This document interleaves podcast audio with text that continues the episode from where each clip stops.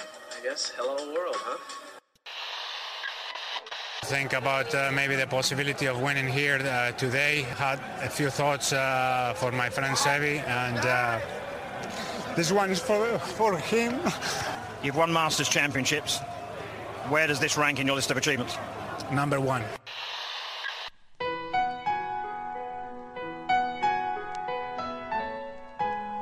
Bienvenidos a Augusta National y a una nueva edición del Masters y a una nueva edición de Golf Sapiens. Hola amigos, bienvenidos a Golf Sapiens, episodio 111.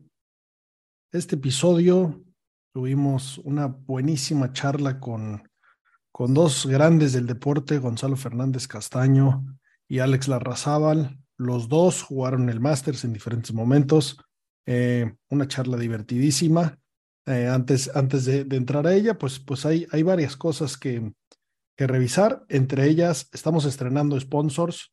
Tenemos un nuevo sponsor, Maestro Dobel, mejor tequila que hay. Eh, por ahí traemos una sorpresa bastante interesante.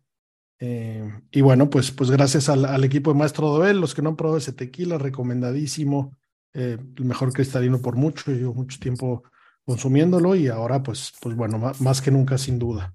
Y por otro lado, eh, tenemos otro, otro sponsor que también se une a la familia Golf Sapiens, Viandas Alcalá, jamones, embutidos, quesos, vinos, puros productos ibéricos. Nuestro primer sponsor de España. Están localizados en la calle Alcalá, número 102, esquina con Goya en Madrid. Se hacen envíos a toda España, a todo el mundo. Eh, por ahí estaremos dando ciertos premios para las dinámicas en España. Y bueno, eh, tuvimos PGA, tuvimos Live, tuvimos Angua. Pichón, ¿cómo estás? Hola Pablo, muy bien. ¿Tú cómo estás? ¿Cómo están todos? Así es, buen, buen golf, me pareció buen golf el del, el fin de semana. Un PGA no tan apagadón como suele ser una semana antes del, antes del Masters, estuvo bastante bien. Y en Leaf, bastante interesante, muchos nombres que no veíamos encendidos hace, hace mucho tiempo. Y claro, el, el Langua, pues ver, ver un torneo de mujeres en tierra de Dios siempre es bueno. Tal cual. Eh, pues bueno, el PGA Tour, pues bien, Connors ahí eh, poniéndose otra vez las botas más horrorosas del PGA Tour eh, por segundo año consecutivo. El torneo, la verdad es que pues agarró, agarró más ponchas al final, ¿no? Los primeros días Patrick Rogers empezó a jugar muy bien. Ese cuate qué caro me salió al principio de su carrera. Lo agarré mucho en los fantasies, le aposté varias veces. El tipo fue el mejor amateur del mundo durante mucho tiempo. Eh, tenía ahí varios récords interesantes, le ganó a Tiger varios récords. Eh, y bueno, su carrera como profesional ha sido bastante regular, tirando a mala. Eh, pero bueno, pues parecía que lo iba a conseguir, no lo hizo. Se puso muy bien, muy bien Connors. y bueno, pues por ahí algunos jugadores afilando cuchillos antes, antes de ir a Augusta. Entonces, pues bueno, aunque estuvo relativamente bueno, sin, sin esperar mucho el torneo, me pareció buenísimo el cierre del Live. Ha sido por mucho el que más me ha divertido. Eh, al final pudimos haber tenido un desempate de jugadores y de equipos. El formato equipo por primera vez hizo mucho sentido y, y, me trae muy picado. Ahí el, equipo de Joaquín Niman, eh, que, que, contaba todos los tiros, contaban ahí. Mito Pereira metió un pot muy bueno para ahorrarse un tripote, aunque hizo un par. Eso les dio la ventaja y pues bueno, el, todas las bolas contaron. Eso me pareció buenísimo. Y pues Kepka muy bien, primer jugador que gana dos eventos de Live y, después de que la semana del el evento pasado no lo habíamos ni visto, pues bueno, llega con, con el motor caliente eh, y lo más importante, sin lesiones, ¿no? Me encanta que llegue Augusta defendiendo trono y pues con un poco de suerte da lata. Yo creo que sí va a dar lata, tres rondas, 6-5, 6-5, 6-8, va a dar lata, ya conocemos lo, para, para qué es bueno este, este cuate y con todo el tema mediático que hay entre los dos, va a querer demostrar quién es quién. Sí, sí, eh, va a estar bueno. La verdad es que mucho, mucho que esperar, muchas emociones. Eh, y bueno, y como bien decías, pues tuvimos la fortuna de, de ver ahí el, el, las primeras tomas de Tierra Santa, eh, ese Angua, que recordemos que se juegan dos rondas. Eh, fuera, fuera de, de Augusta National. y se juega solamente la, la última ronda eh, en el, pues el, el, campo de Augusta National One Masters, ¿no? Los primeros dos días se juega en Champions Retreat y pues bueno, la, la, la ganadora, eh, Rose Sang, era su cuarta edición que, que, que, jugaba este torneo. Empezó jugando y realmente bien. Eh, el miércoles tiró 66, que estaba empatada con la mejor ronda. El, jueves lo, lo hizo eh, un, un 65, mejoró su ronda anterior, pero bueno, el sábado tiró un 76 horroroso, lo que la hizo irse a desempate.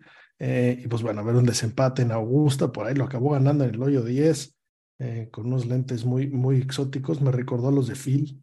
Pero bueno, qué, qué, qué gusto ver ese torneo, qué gusto que, que, Augusta abra las puertas a las mujeres y pues bueno, qué, qué, qué orgullo ganar ese trofeo, ir a Butler's Cabin a recibirlo. Y pues bueno, bien por ella. Eh, es, es estudiante de Stanford, tiene, tiene varios récords, tiene una carrera amateur bastante interesante y pues bueno, ahora pues es muy probable que pronto tome una decisión eh, de convertirse en pro, a ver, a ver qué, a ver qué dice.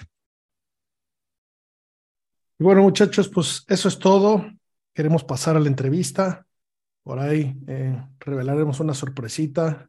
Tiene que ver con Maestro Dobel, tiene que ver con Wolf Sapiens, tiene que ver con el Masters.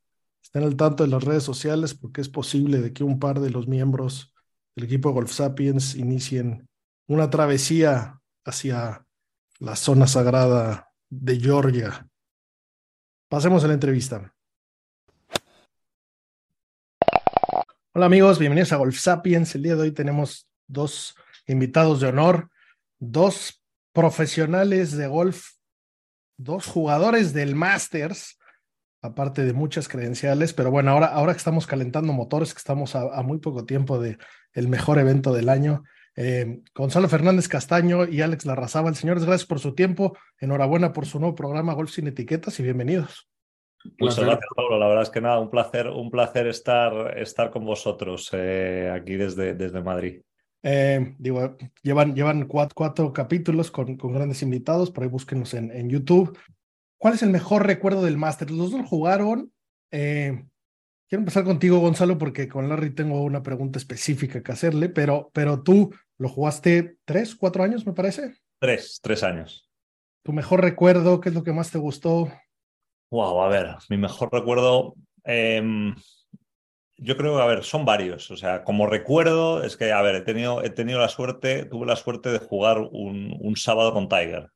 Entonces, claro, eso es, eso, claro, difícilmente superable. Entonces, y tengo, tengo un recuerdo muy específico que fue en el hoyo 12, en el green del hoyo 12, eh, pues como sabes es de los pocos hoyos en el que el, público no tiene acceso. Entonces ahí estás, estás simplemente los Cádiz, Tiger y yo.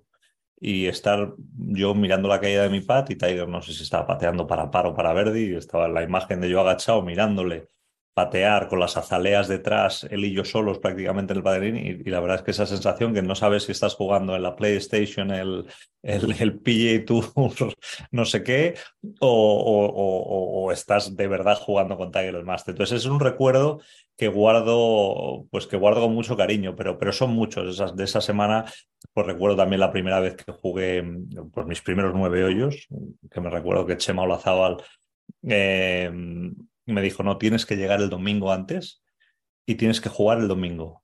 Porque obviamente, como sabes, el lunes es cuando se abren las puertas al público y es bueno un poco cuando da comienzo el Masters, pero el domingo está el campo cerrado prácticamente y se puede jugar, pues los socios del club pueden jugar y pueden jugar los jugadores, obviamente, del torneo.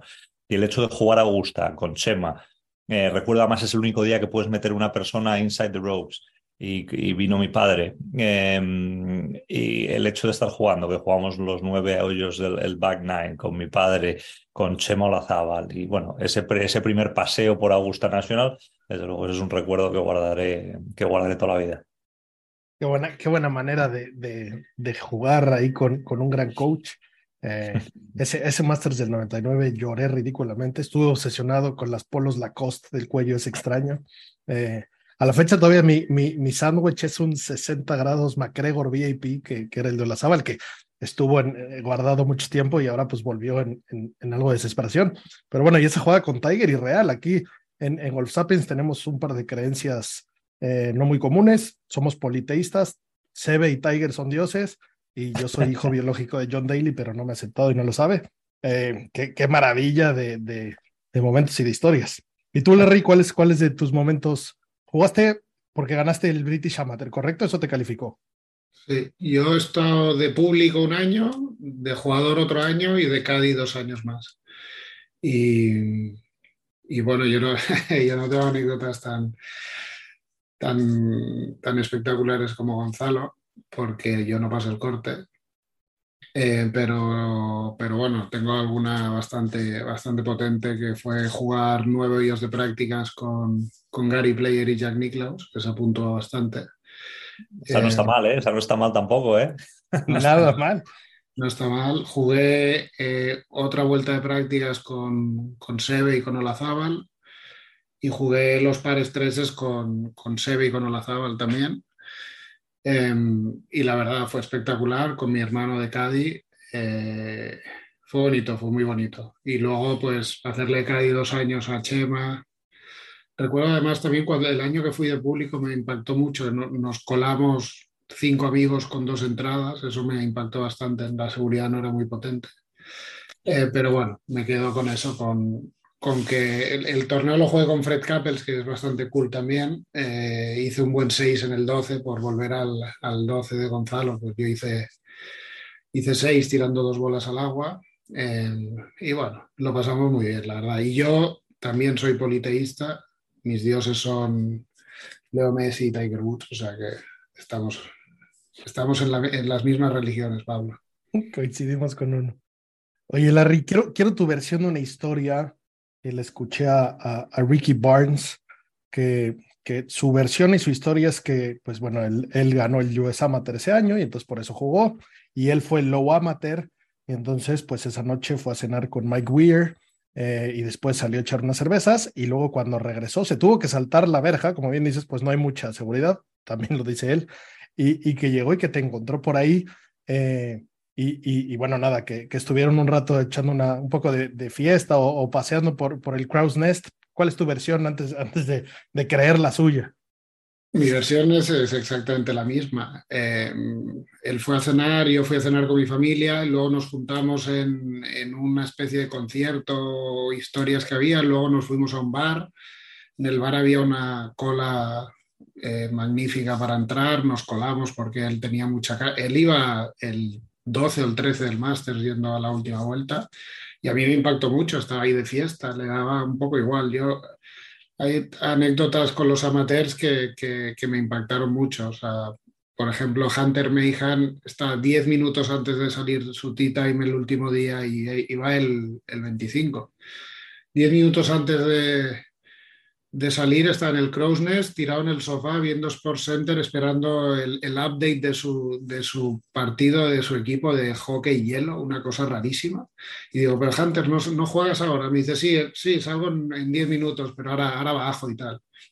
Y yo pensando, bueno, yo estoy jugando la última vuelta del Masters, llevo tres horas en el campo de práctica esperando 500 bolas y salgo mareado. Y esta gente hacía cosas muy raras. Ricky Bars, pues nos fuimos de fiesta no voy a contar eh, cosas más íntimas que pasaron por allá, pero sí, saltó la verja, no sé qué, y, entraron más gente y todo, todo, muy prohibido. Y luego fue muy gracioso devolverlos para afuera, para la calle y tal. Nada, lo pasamos súper bien, la verdad. Muy, muy buen tipo, Ricky. Esa, esa, experiencia de, de dormir ahí y de, y de, quedarse ahí debe ser espectacular, ¿no? No solo jugar y jugar las rondas con los que los jugaste, sino pues esa, esa parte de quedarse ahí en la casa, que qué maravilla. Eh, y sí. bueno, enhorabuena por ganar ese British Amateur. Qué increíble haberse ganado esa, esa entrada. Sí, bueno, el, el, tema de dormir no es tan, tan gran experiencia. Duermes, éramos cuatro personas en 25 metros cuadrados. No es muy agradable, pero, pero sí, bajábamos por las noches, nos metíamos en el locker de los campeones. Yo me probé, me metí me puse todas las chaquetas verdes de Sebe, de Olazábal, de Tiger, de Jack Nicklaus, todas me las probé. Nos hacíamos fotos, lo que pasa es que como no habían teléfonos móviles de estos con cámara, pues, pues no tengo, perdí, perdí todas esas fotos, eh, pero sí, hubieron anécdotas muy, muy divertidas. Ole, qué increíble enfundarse ese par de chaquetas. Entiendo que hay una, una de esas chaquetas está en, en Pedreña, ¿no? Es la única que está fuera de Augusta. Por ahí, por ahí me, me han contado eso. No sé, no sé si tú sepas más de ello. Eh, sí, creo que se ve un año dijo que él se la llevaba y se la llevó. Creo, cre- creo que es verdad. No estoy muy seguro, ¿eh? pero, pero creo que es verdad. Yo tampoco, pero, pero me han dicho esa historia y para mí en Pedreña hay una chaqueta verde y lo hace aún más mágico el lugar. Oye, que es, es que es que no, no sería de buen español si no te llevas algo, es un, un- un pequeño souvenir. lo, llevamos, lo llevamos en la sangre, que hay que llevarse siempre algo. Sí, O sea, yo me llevé la de todo. verde, lo que los jabones del hotel o souvenir, que Los decía vasos, los, vasos del, los vasos de plástico del Masters, yo tenía un montón, pero ya han ido desapareciendo. No, yo tengo, yo tengo, todavía me queda a mí del Masters ahí. De hecho, los niños beben en, va- en vasos del Masters. Qué maravilla. Oigan, ¿y qué, qué su opinión como, como conocedores? ¿Qué va a pasar este año en la cena de campeones? ¿Va a haber algo de fricción? ¿Va a ser normal? Eh, ¿Va a haber alguno que no tenga nivel en el entierro y que se ponga a decir que, que dé su opinión? Me imagino un BJ Singh que, que todo le puede importar poco y los pondrá ahí a, a- a pelear. ¿Qué creen que vaya a pasar ahí? Gonzalo. A mí me encantaría que se mamara alguno y que empezaran a pelearse, pero, pero mal, ya decirse cosas, que, es- que, una cosa que pase como la historia. Pero desde luego es decir que las, que la, o sea, obviamente las palabras de Fred Couples de hace, hace unos días, pues no ayudan. Llamar a, llamar a Mickelson, eh, como le dijo en Notcase, como chalado y, y a Sergio Payaso, pues no sé, no, no, no creo que al final es que no, yo no entiendo esa crítica, esa crítica feroz a, los jugadores que se han, se han ido al Leaf.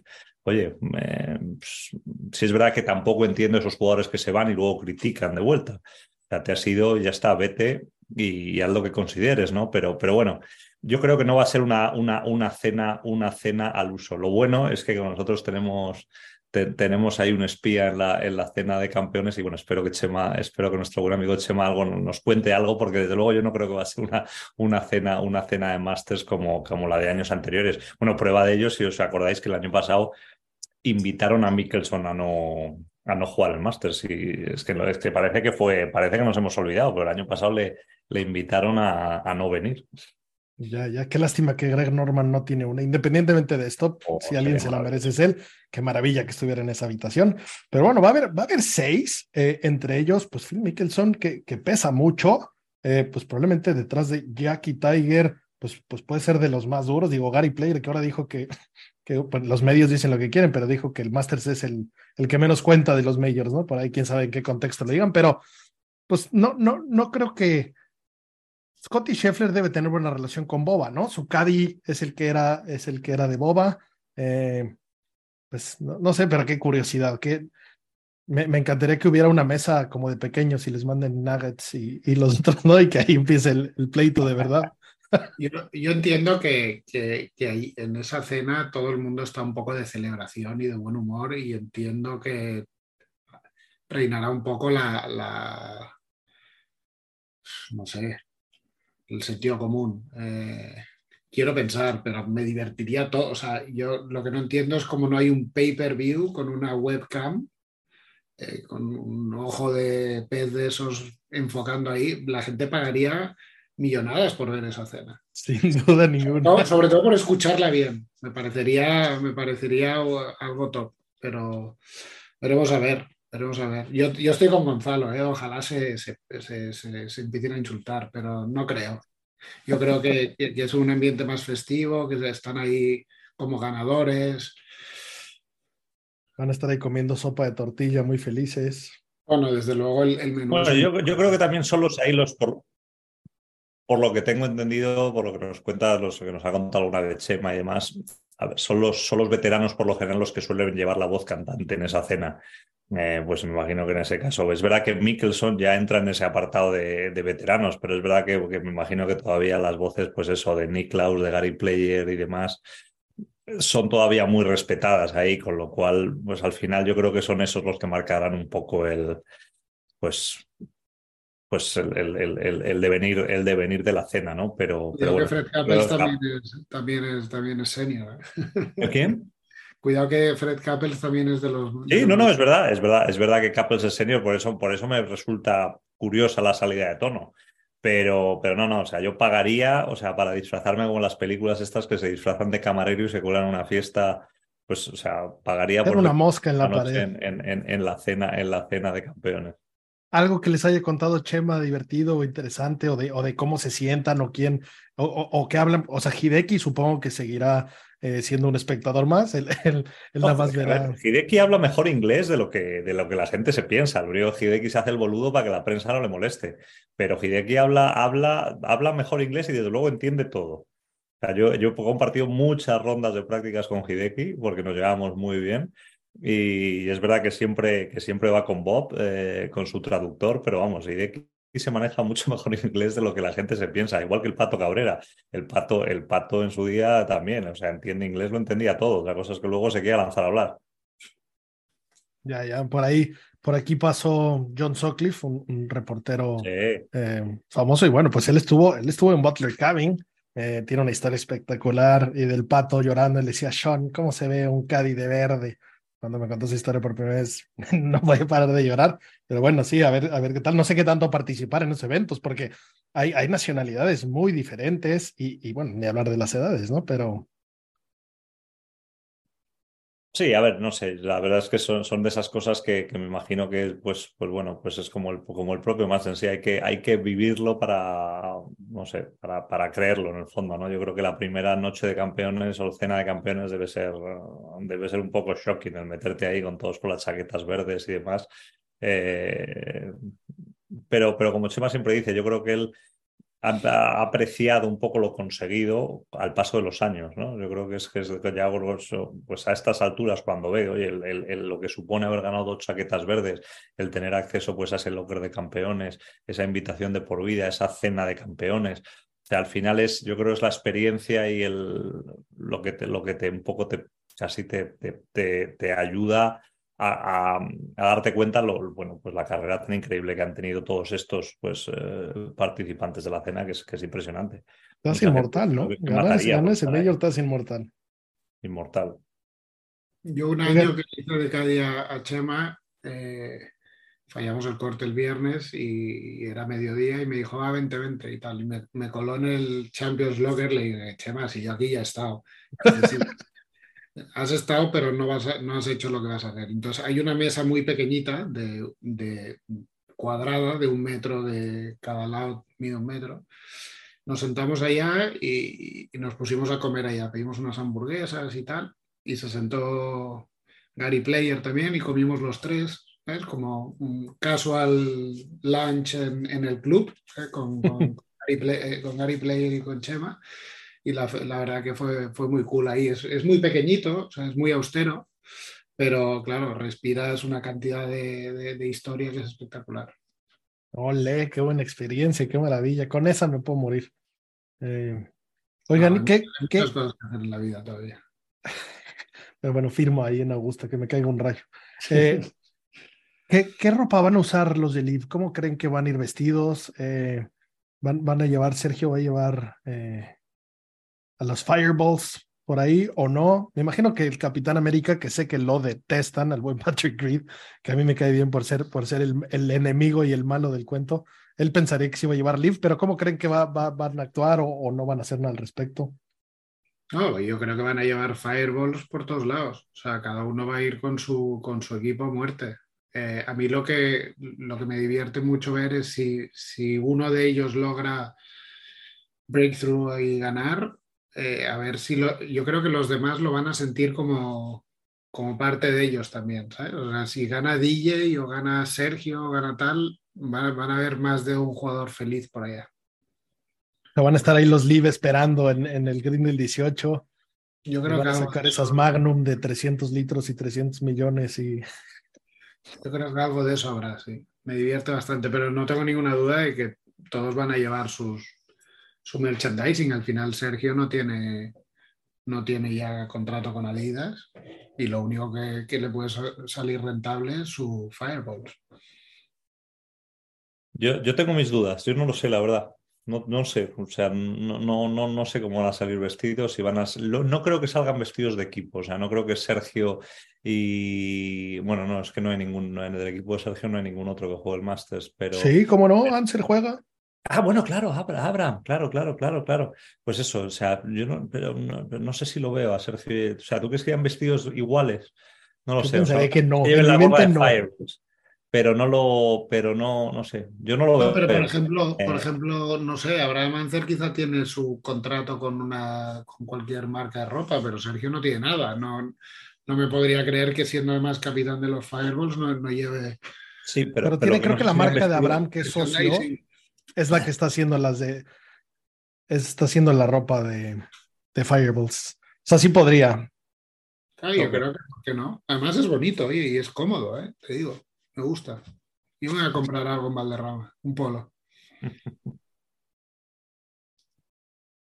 Oigan, ¿qué?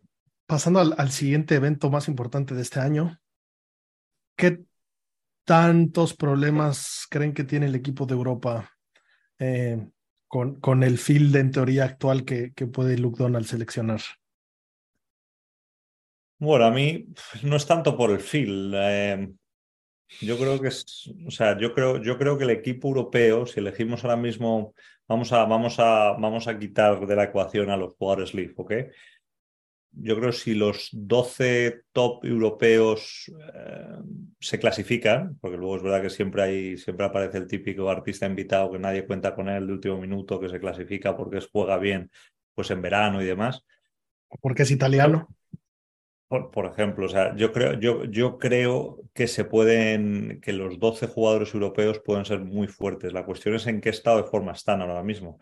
Porque claro, viendo un poco lo ocurrido la semana pasada en el match play, pues te pones a pensar, ¿no? Eh, dices, eh, no sé, y luego hay otras cosas que, para mi gusto, ayer, ayer no lo comentamos, pero, pero, que no tiene ningún sentido. Es decir, sé que, por ejemplo, Luke Donald y Eduardo Molinari, que es el vicecapitán, van a ir a jugar el Zurich, eh, me imagino, el Zurich, es el, New Orleans, para, para, bueno, pues para ver a los jugadores y me imagino que charlar con ellos y demás y puñeteras. Y, Matthew Fitzpatrick anuncia ayer que va a jugar con su hermano. Con su hermano. Vete al carajo, vete al carajo, hombre, juégate y vete a jugar con, yo qué sé, con Tyrrell Hatton, hazme una pareja de Ryder, hazme algo, o sea, no te juegues el New Orleans con tu puñetero hermano. ¿No? O sea, no sé, son cosas que no entiendo. Y darle más importancia, estoy de acuerdo. Claro, o sea, no sé, o sea, año de Ryder muestra un poquito de interés, no te pongas a jugar el puñetero New Orleans con tu hermano. Que, es, buenísimo, Alex, pero, pero no es el caso, sobre todo teniendo en cuenta que el capitán y el vicecapitán van a estar ahí. Pero bueno, eh, no sé, me imagino que hay ciertos jugadores que saben que tienen su plaza garantizada, pues por los motivos que son, obviamente Fitzpatrick porque es un jugadorazo, el, el, reigning US Open champ, em, y, pero, pero igualmente, puta, o sea, no sé, aprovecha la ocasión para, para no sé, practicar de cara a Roma. Ya, pero, pero es, una oportunidad para darle un chance a su hermano a. pero la, la, chance la puede dar el año que viene, carajo, que no hay Ryder Cup. Si el Zurich, si Matthew Fitzpatrick tiene una extensión de cinco años en el, en el este, puede jugar el Zurich cuando quiera. Podemos empezar a ser un poco más serios y honestos. O sea, es que a, a los jugadores, la Ryder Cup, el circuito europeo y tal, se la envaina, o sea, se la sopla. Cuando llega el momento, vale, pues oye, estamos aquí, fenomenal, va, let's go. Pero les da exactamente igual. O sea, si ya tienen su puesto garantizado, ¿qué más, qué más le da? Él? Si les da igual el circuito europeo, si no hacen nada, no juegan ni un torneo gratis, el eh, Rory McIlroy no pasa ni por el Open de Irlanda, es, es, un cachondeo. O sea, a mí que me vayan de grandes defensores, de estandartes del circuito europeo, perdona, pero no es así. O sea, si no hay previo pago, no va a jugar nadie y nadie hace nada por, por, nadie. O sea, eso, es o sea el, tema de la Ryder Cup, a Matthew Fitzpatrick se la envaina hasta el momento en que llegue la Ryder, venga, ahora nos vamos a motivar. O sea, yo cuando fui a, la, a Medina alucinaba con los Cádiz, diciendo, los Cádiz de, de, de este... Hostia. Este que está mítico, el que lleva, el que lleva las, las zapatillas. Johnny Longshot. este diciendo que era la peor semana del año, que, que era una vergüenza cómo les trataban, que cómo, cómo iba él a viajar. Oye, en el avión del, del equipo, ¿dónde vamos los Cádiz? ¿Dónde vamos? Pues ¿dónde vamos? Tienes 14 filas para ti solo, ¿cómo vas a- en turismo. Yo no viajo así, yo me cojo un British Airways en, en- en business, no sé qué, es una vergüenza, nos tratan fatal. Es la peor semana del año. Y yo estaba allá, pero totalmente, o sea, Ese es el volando. Caddy de Fleetwood, ¿no? No, No, no, el- Long Socks era- en esa época yo creo que llevaba a Luke Donald. Yo creo que de Luke Donald, sí. yo Pues- en esa época llevaba a Luke Donald. Luego le estuvo llevando a Paul Casey mucho tiempo y ahora no sé Ah, con quién está. Y muchos jugadores eran plan, oye, yo estoy aquí, pero a mí no me molestéis en exceso, ¿eh? O sea, yo alucinaba. A mí me parece lo más de lo más y haría lo que fuera y además me involucraría al máximo, pero hay gente que le da exactamente igual.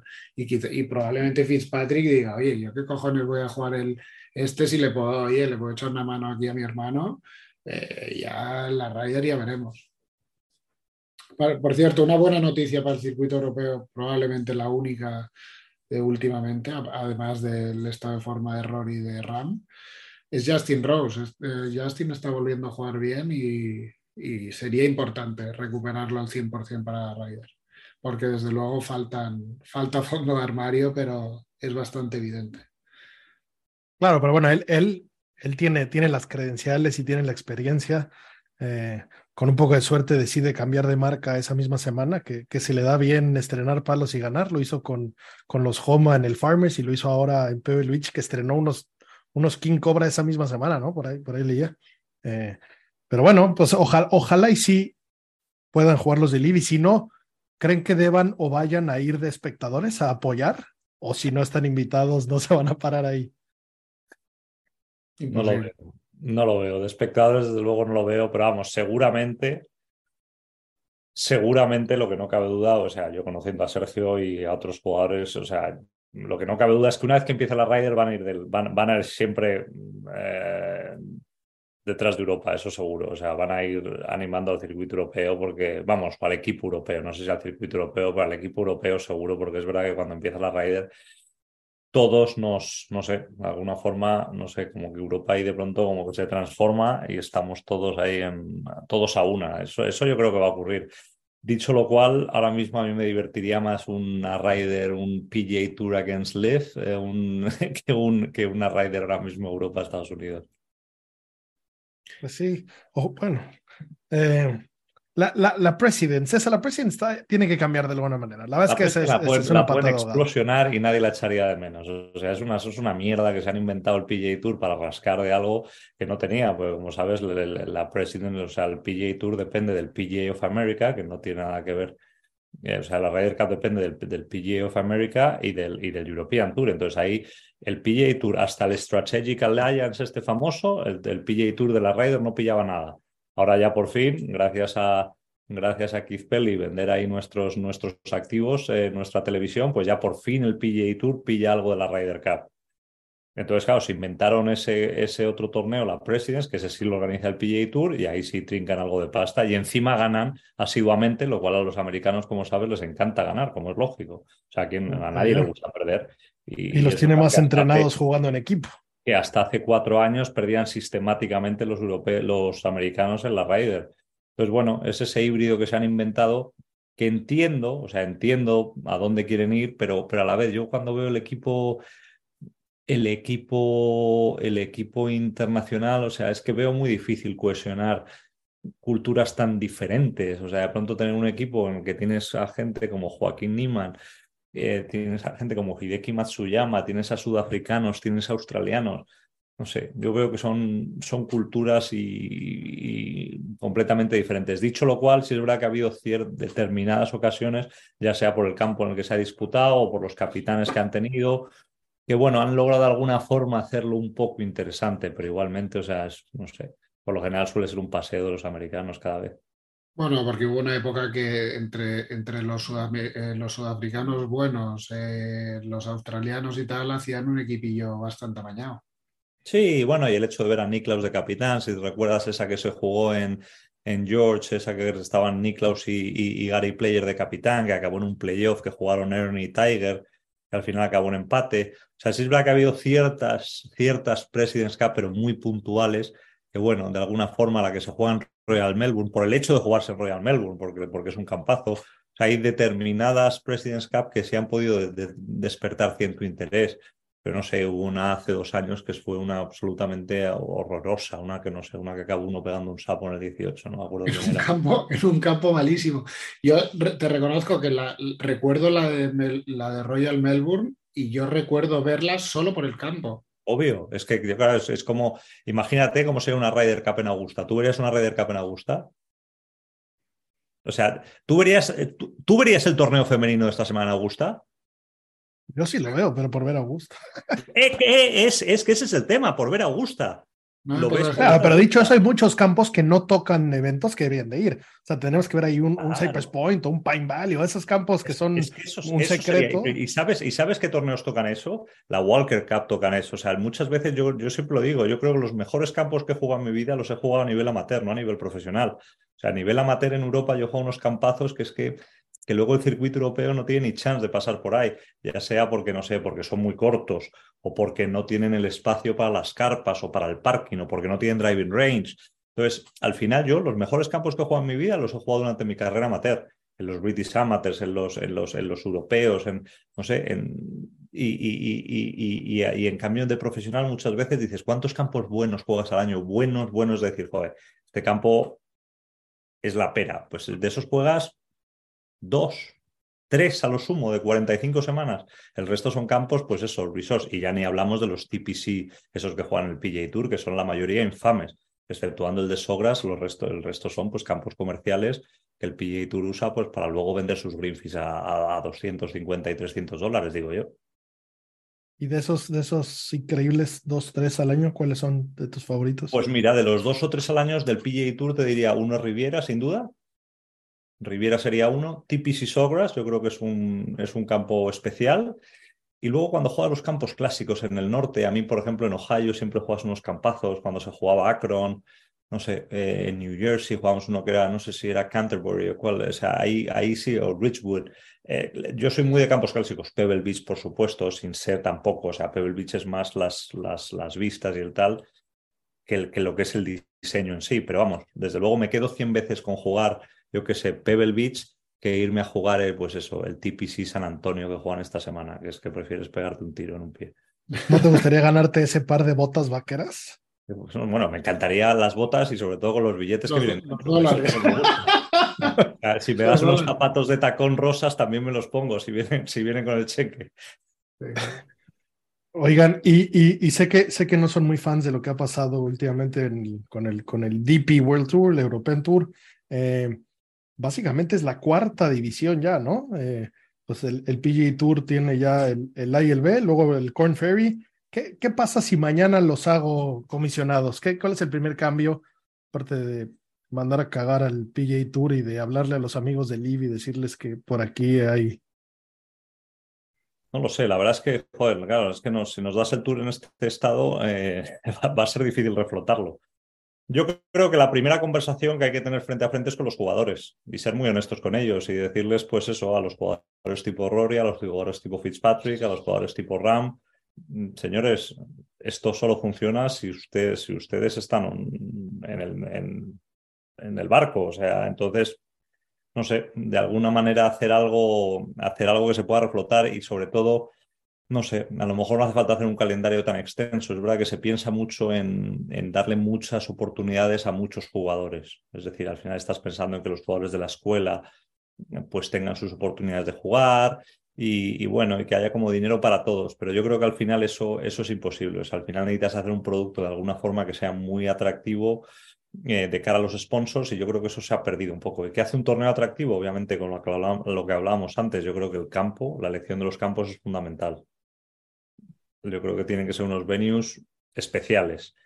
Eh, obviamente, los jugadores es, la otra parte, del, la otra parte de la ecuación y, luego, pues no sé si el dinero es hoy en día un, no sé si verdaderamente los jugadores se mueven tanto por el dinero, porque es que, o sea, ¿qué le vas a ofrecer a un Rory McIlroy o un John Ram que lo tienen absolutamente esto? ¿Es verdaderamente el jugar por 25, 30, 40 millones? Que si seguimos, si seguimos aumentando los, los, los, los, eh, los price money como, como están aumentando, es que yo no sé, dentro de cinco años, no sé, es que parece que ganar un torneo va a ser como ganar el euromillón. Entonces, no lo sé. O sea, verdaderamente yo creo que al final es sentarte con los jugadores y decir, oye, tenéis que venir y tenéis que apoyar este circuito. Eh, y si es verdad que, bueno, pues que, que, que, habrá que hacer sacrificios, pero desde luego es un, es un, es como un, como dicen, un este envenenado. Eh, que tener ahora mismo el DP World Tour y tener que arreglarlo no, no, no, no, no debe ser tarea fácil. Yo siempre he dicho que, que tengo dos cosas muy claras.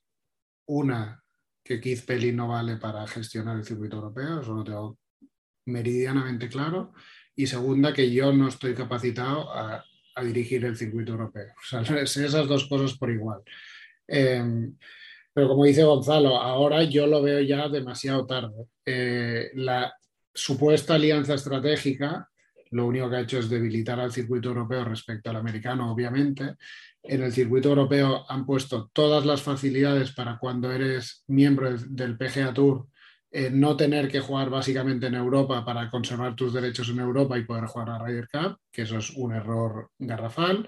Y, y encima en Estados Unidos han aumentado el número mínimo de torneos que tienes que jugar para conservar el estatus, con lo cual han encerrado a, los, a las estrellas a, tener que jugar en Estados Unidos. Es que ni, que ni que te sientes con ellos y les convenzas de lo importante que es por el golf europeo y hacer el bien por el golf europeo de, jugar. Eh, John, John, siempre lo dice, dice, yo no, no puedo venir a jugar más, o sea, no, no me da el calendario, no me dejan ni allá y aquí me ponen las facilidades necesarias para no tener que venir. Con lo cual lo que han hecho es eh, es inmolarse. Eh, francamente, o sea, el circuito europeo, el porvenir, o sea, el circuito europeo, en el momento en que pierdan el deal con Rolex, que será o este año o el que viene, o cuando acabe el contrato, que será pronto, el circuito europeo va a ser una basura de producto. Eh, y me sabe fatal porque, porque mi hermano vive de él estupendamente y yo vivo en gran parte por el circuito europeo. Y, me sabe fatal, pero es que es la, la realidad, la cruda realidad. Y aparte, ni siquiera tienes que realmente jugar para ganar el Race to Dubai, ¿no? Eh, los últimos ganadores casi que... es ese tema que me pone de mala leche. O sea, ese tema sí que es, eso es increíble. El año pasado, ¿quién teníamos ahí en la lista que no había aparecido por aquí todavía? Y cómo iba, Morikawa, ¿no? Morikawa estuvo por ahí. no sé quién era, o sea, sí, cuando no es Morikawa es otro, o sea, pasa todos los años, que de pronto tienes ahí uno en la lista y dices, pero si no lo hemos visto por aquí, ha aparecido a lo mejor a jugar en Abu Dhabi, que le han pagado una fortuna por jugar ahí y tal, y no ha pisado suelo europeo.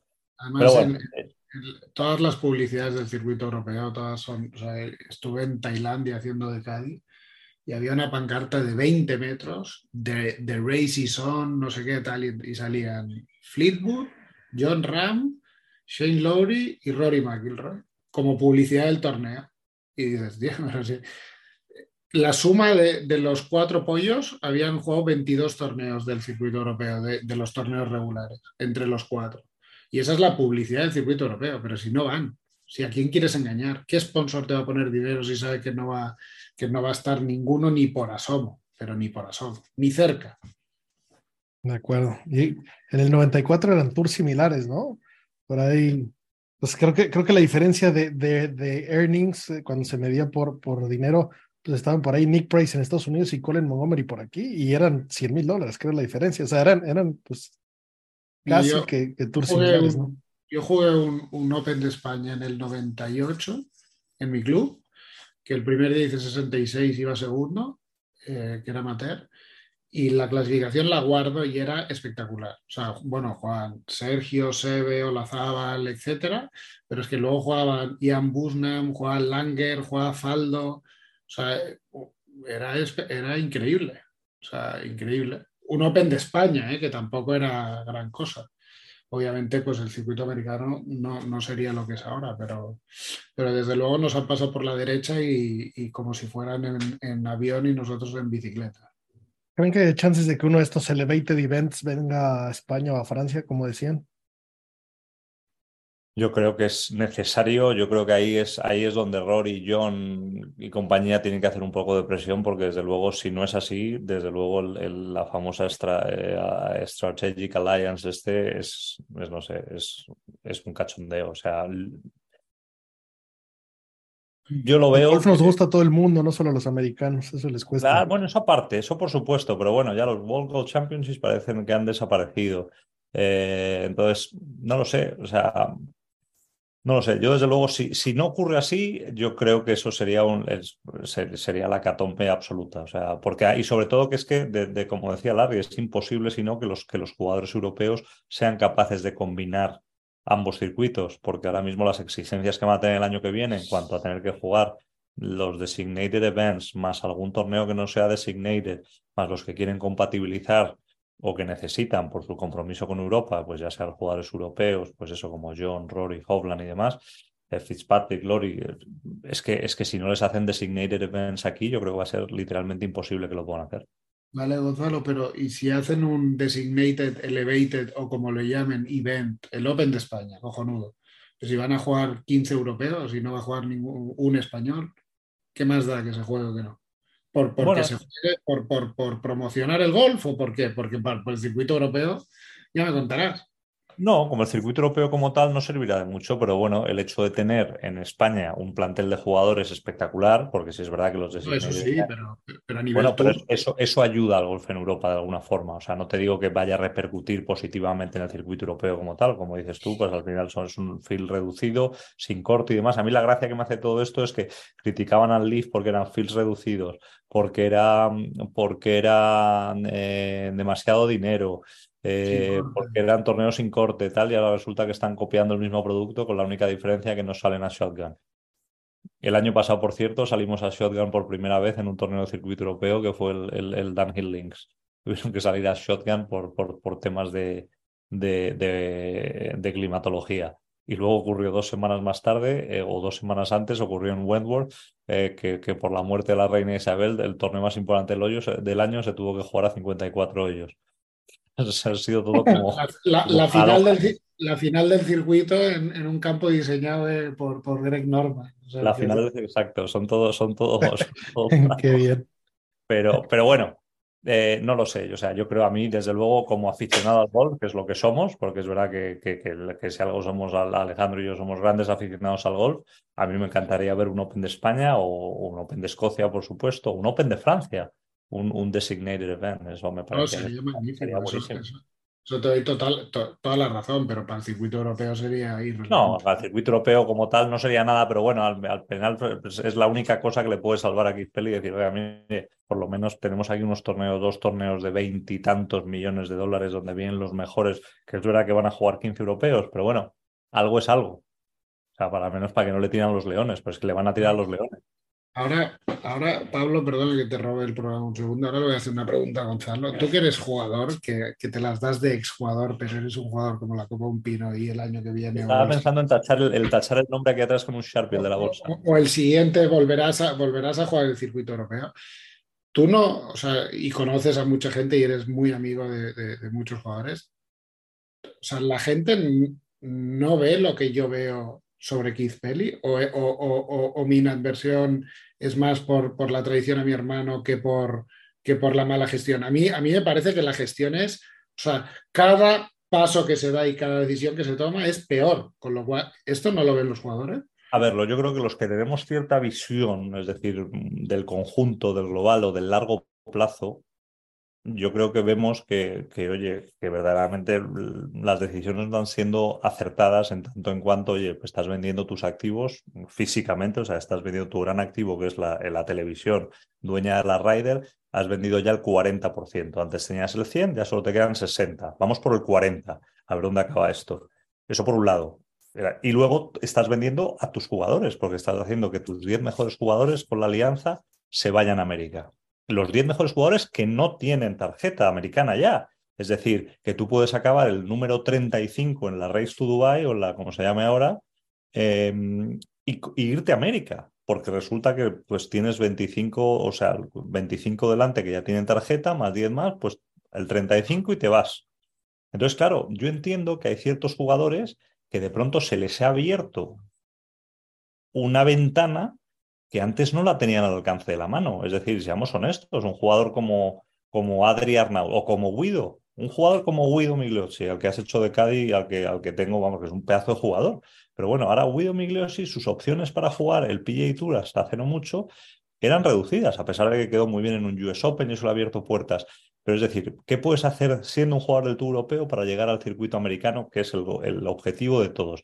Tenías la opción de, pues eso, sacrificar un año, irte al jugar el Conferry, que desde luego, pues cuando estás jugando el, el European Tour a alto nivel o un nivel medio alto, ni te lo consideras. Otra opción era, pues a lo mejor si lo hacías bien en un US Open como lo hizo Guido, pues te podías ir a jugar las finals del Conferry. O sea, el acceso al PGA Tour o pegar un pelotazo en un Major o en, un, o en, un, o en uno de los Invitational o de los World Gold Championships que ya no hay. Esas eran como tus formas de acceder al circuito americano, que era la, como, como yo accedí en su día. Y de pronto, Keith Pelly te pone, pues eso, te, te tintinea una campana, como, como quien le pone una zanahoria a un burro, ¿Sabes? Y claro, y de pronto dices, tengo una posibilidad real de ir al PGA Tour. Gente que no, que no lo ha tenido en, en, en, jamás en, vida. Y, y, te puedo, y te y puedo, puedo, decir nombres. Y de pronto, pero Pablo, esa si posibilidad Pablo, real. Pablo, el año pasado quedó el 23 del orden de mérito y yo creo que lo debió rozar si, si fuera este año. No, por supuesto, si Guido quedó el 23, por su, este año entraría de cabeza. Hicimos el cálculo y creo que hasta el 32 del año pasado o del año anterior hubiera sacado, el, puesto 32 hubiera sacado tarjeta del PGA Tour. Oye, yo juego al el European Tour a un nivel medianamente alto y quedar el 32 en el European Tour, oye, tienes que jugar bien, pero que tampoco tienes que... ¿Sabes lo que te digo? O sea, de pronto tienes una posibilidad real, sabes que si tienes un muy buen año de golf, de pronto el año siguiente estás jugando el PGA Tour, que es el objetivo de todo el mundo.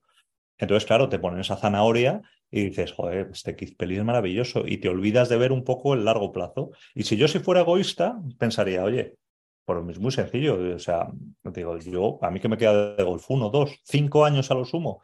Oye, yo en cinco años me aseguro, o sea, me aseguro, no, tengo más dinero, porque obviamente los purses ya están garantizados y van a subir y demás, y encima tengo la posibilidad de volver al PGA Tour. Yo me podría callar y decir, uy, este Keith Pelly lo está haciendo fenomenal, pero no, porque yo lo que estoy viendo es pensando en largo plazo y digo, sí, a lo mejor tres, cuatro años el circuito europeo está muy bien, pero ¿qué va a pasar dentro de diez años o dentro de quince? ¿Qué, ¿Qué, va a pasar con el circuito europeo en el medio y largo plazo? Que se vaya a tomar por saco. Entonces, es depende, es, de, depende de la visión que tengas. Si tienes una visión cortoplacista, estás muy bien, pero si tienes una visión más a medio y largo plazo, sabes lo que va a pasar, que se va, que, que, que va a implosionar. Roll back the ball Keith Pelly out, esencial. Call sin etiquetas. ¿Tú, ¿tú, crees, tú, ¿Tú, crees, que, que, un cambio de ese estilo podría, o sea, inventar un, una nueva liga, un nuevo juego? Aquí se juega con eh, Jico y Cibalatas, o sea, a, algo diferente para jalar diferente talento y, y allá los, los fortachones.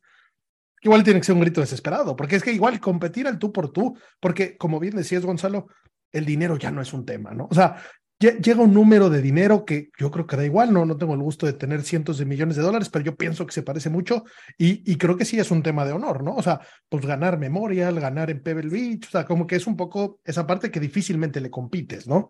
Entonces...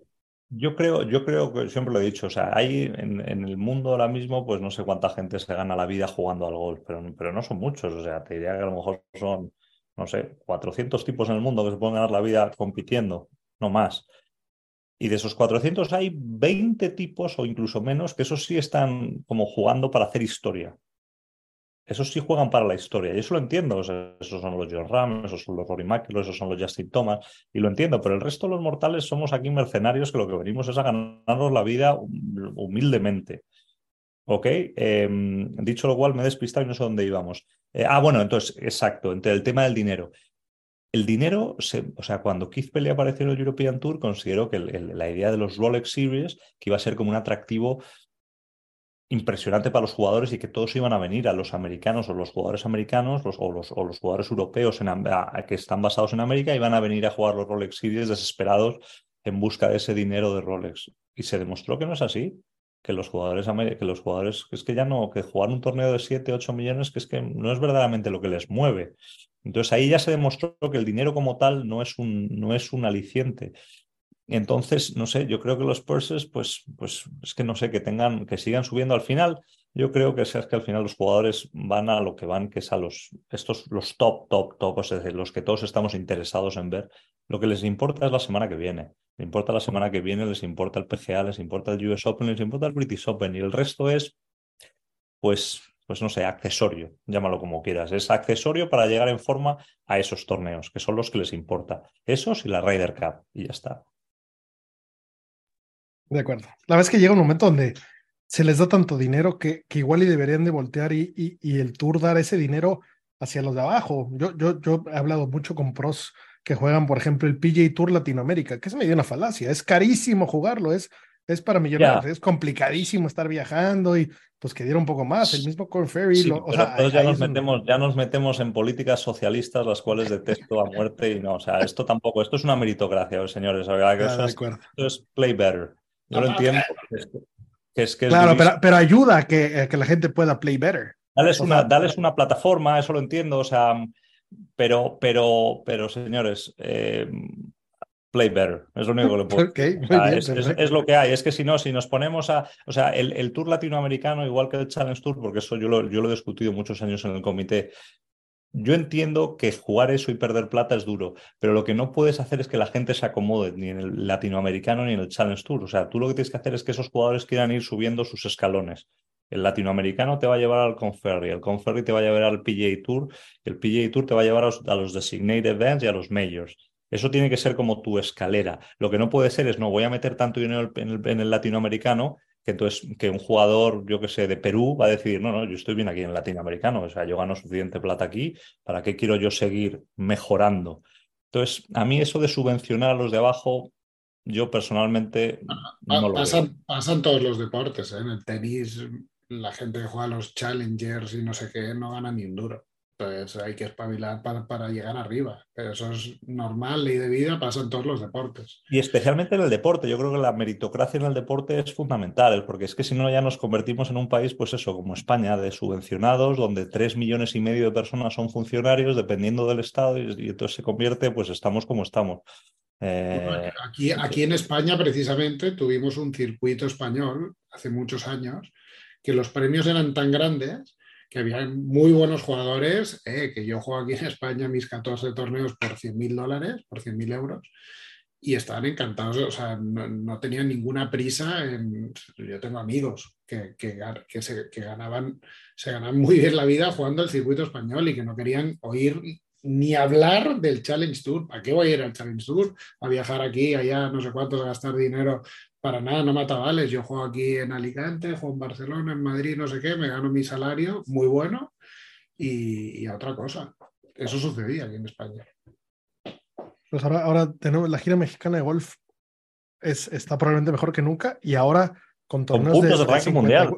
Con puntos de ranking mundial, justo. Eso está espectacular. Pues tuvimos a Carlos Ortiz viniendo a, México a jugar y a ganar. Pues qué, qué suerte para, para los aficionados que, están jalando a jugadores, ¿no? que nunca irían si no fuera el caso, ¿no? Exacto, pues yo, yo veo mucho mejor eso, es decir, yo veo que un jugador, o sea, a lo mejor, no sé, te voy a decir un John Ram, que patrocine un circuito nacional para que luego esos jugadores y que ese circuito nacional pues te dé un acceso al, ya que sea al, Challenge Tour o a, ¿sabes? A, otros circuitos donde verdaderamente puedas acceder. Yo veo mucho más eso que empezar a hinchar los circuitos de plata, ¿sabes? Los circuitos menores de plata. O sea, yo creo que al final es más lo que te tiene que conseguir un circuito nacional es, obviamente una plataforma como para ir accediendo al siguiente nivel y siguiente nivel y siguiente nivel y, tú tener tus metas de ir subiendo cada vez, pero en ningún momento decir, no, yo estoy a gusto aquí en el circuito nacional o en el Challenge Tour y me voy a poner cómodo y, y aquí con esto tengo suficiente. Yo creo que al final la idea es que los mejores vayan, vayan progresando.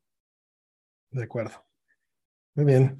Tengo dos preguntas más porque tampoco les quiero robar toda, toda la noche.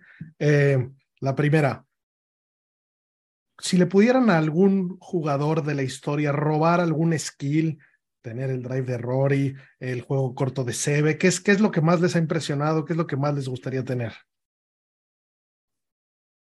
Em, pues yo creo, si puedo pedir algo, pediría la cabeza de Tiger Woods. deben de pasar cosas muy oscuras ahí, ¿eh? Estarías yéndote a Afganistán. Eh.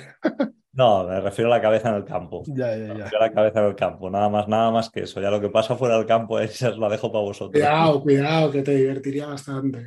No, no, la- a mí, a mí, a mí, a mí yo creo que ese, ese poder de concentración que tenía Tiger, esa mirada que ponía casi del, de tarado, o sea, de, de- de que estaba como ausente en, en el campo de golf, y ese, pues esos pads que metían en, el último hoyo, o sea, no es tanto el, el- el skill del pad en sí, sino Y aparte como esa- siempre de rojo, qué cabrón, poder, ¿no? ese La mayoría de poder, sus highlights de rojo, hay que, ser- hay que ser duro esa para fuerza mental que tenía, desde luego, esa la quiero para mí y yo no la he visto. De los pocos jugadores que he visto que creo que se puede igualar en ese aspecto es, es John Ram. De los pocos. O sea, obviamente no vi a Niklaus en su prime. Eh, a Sebe tampoco le vi en su prime.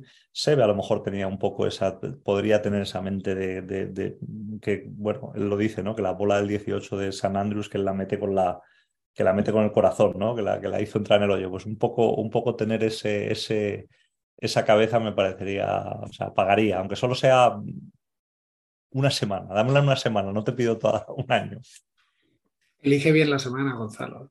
Por eso, una semana, ya elegiré con, yo con, con eh, Yo es que mi, mi posición es distinta. Entonces, yo ahora juego tan mal al golf que, claro, pedir la cabeza de Tiger Woods me puede servir para bien poco, yo creo. O sea, yo ahora, mira, para mi juego te diría que querría el skill o el drive de Rory porque le pego tan mal al drive, tan desviado y pierdo tantas bolas y voy tan corto que te diría, hostia, con el drive de Rory ya me, me divertiría por lo menos. Bueno, pero tampoco salvaría mucho, pues luego me cago. Yo querría el skill o de Hideki Matsuyama o de Cameron Young para parar el palo arriba y luego pegarle, porque me pego unas precipitadas, ¿sabes? Empiezo, estoy subido y entonces, claro, le pego tan mal que es un drama. Entonces, a mí ese skill me iría muy bien y, joder, jugaría mucho más calmado.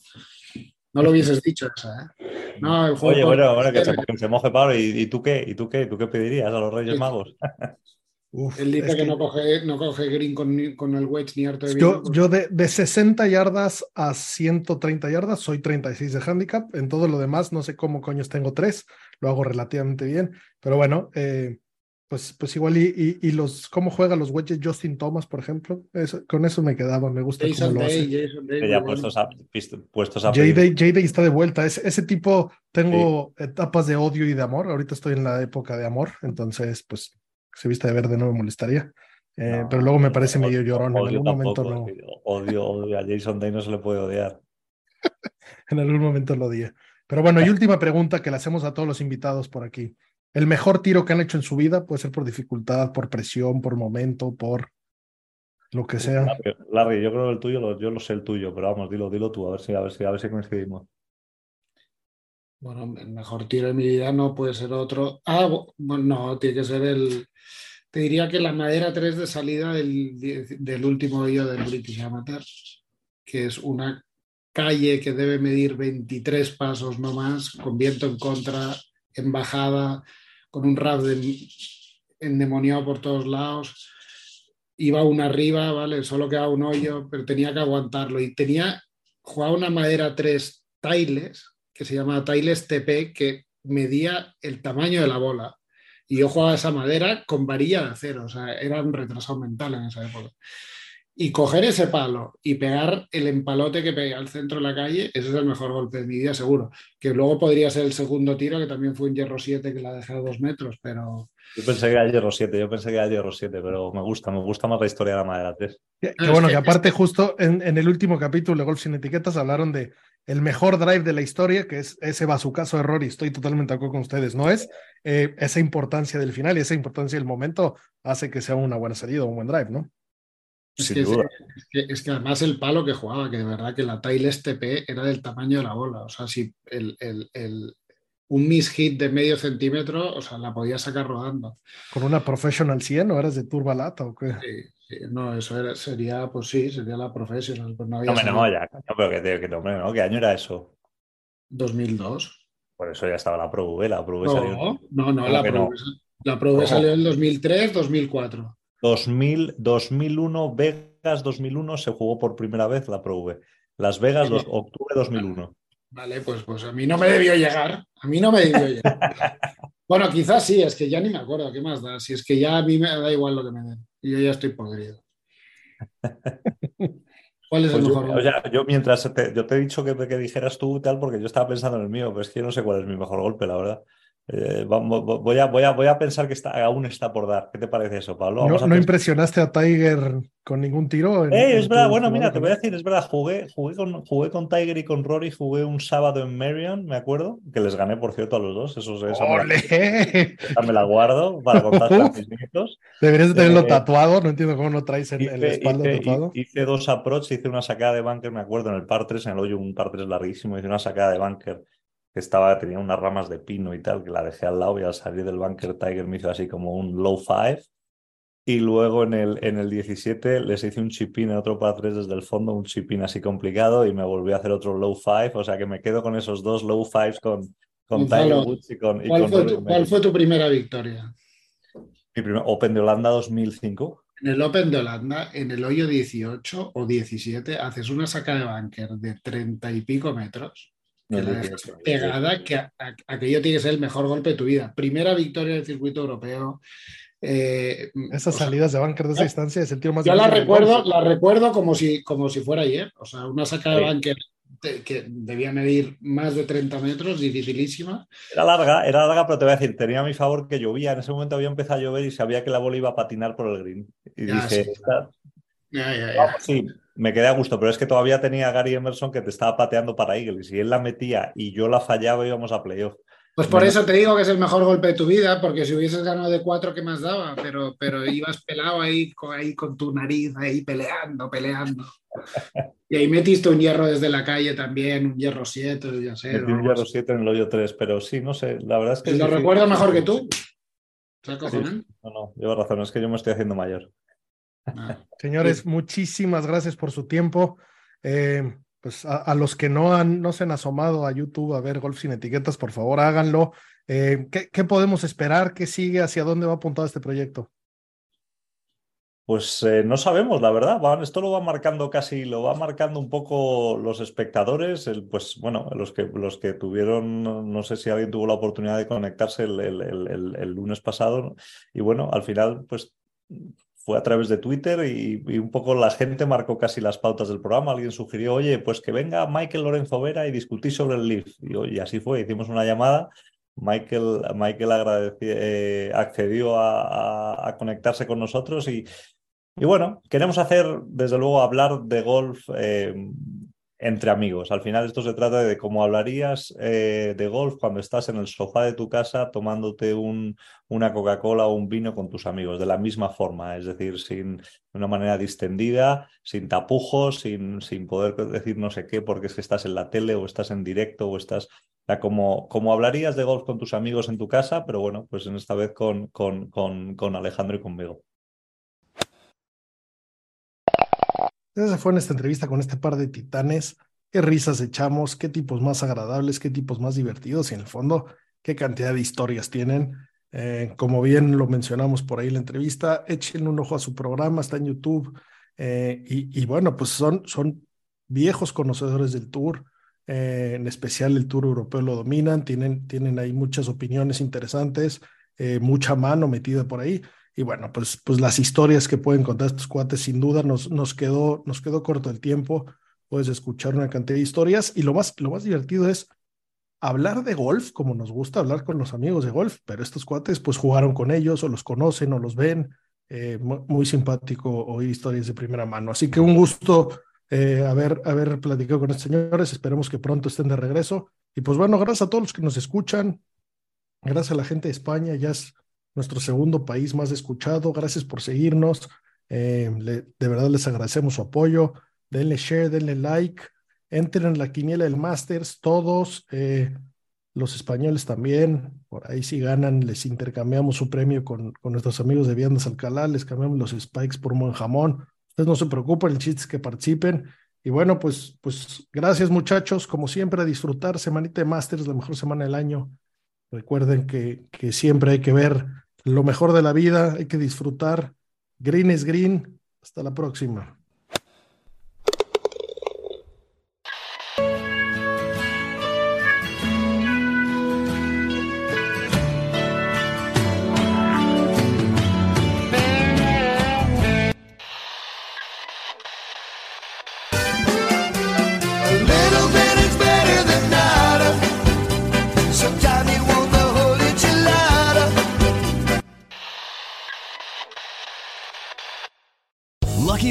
Casino asking people what's the weirdest place you've gotten lucky? Lucky? In line at the deli, I guess? Aha, in my dentist's office. More than once, actually. Do I have to say? Yes, you do. In the car before my kids' PTA meeting. Really? Yes. Excuse me, what's the weirdest place you've gotten lucky? I never win and tell. Well, there you have it. You can get lucky anywhere playing at LuckyLandSlots.com. Play for free right now. Are you feeling lucky? No purchase necessary. Void where prohibited by law. 18 plus. Terms and conditions apply. See website for details.